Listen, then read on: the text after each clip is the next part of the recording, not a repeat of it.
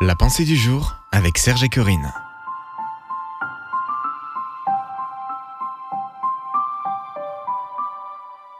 L'ennemi vous ment, une pensée de Yanis Gauthier. Il a été meurtrier dès le commencement, et il ne se tient pas dans la vérité, parce qu'il n'y a pas de vérité en lui. Lorsqu'il profère le mensonge, il parle de son propre fond, car il est menteur et il est le père du mensonge. Jean 8, verset 44. Tu n'es qu'un voleur, un ivrogne, un bon à rien. Tu as fait du mal toute ta vie. Tu penses que Dieu va pardonner un gars comme toi?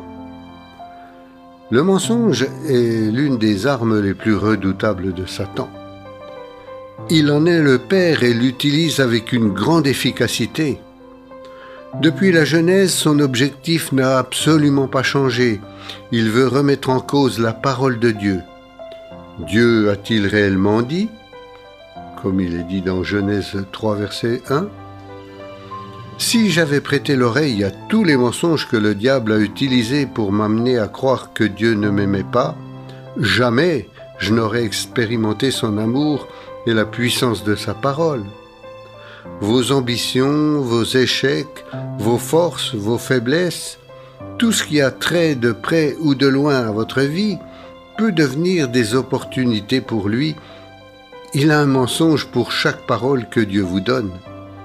Rassurez-vous, la parole de Dieu est plus sûre que les milliards de mensonges que le diable vous a insufflés.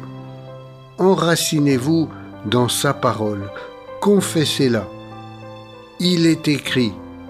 Ainsi vous annulerez les mensonges de Satan. La seule vérité qu'il comprenne, c'est la parole de Dieu. Une proclamation pour aujourd'hui. Seigneur, je proclame que ta parole est vérité et dans le nom de ton Fils Jésus-Christ, j'annule tous les mensonges que le diable profère contre moi. Amen. Vous pouvez retrouver cette pensée sur www.topchrétien.com.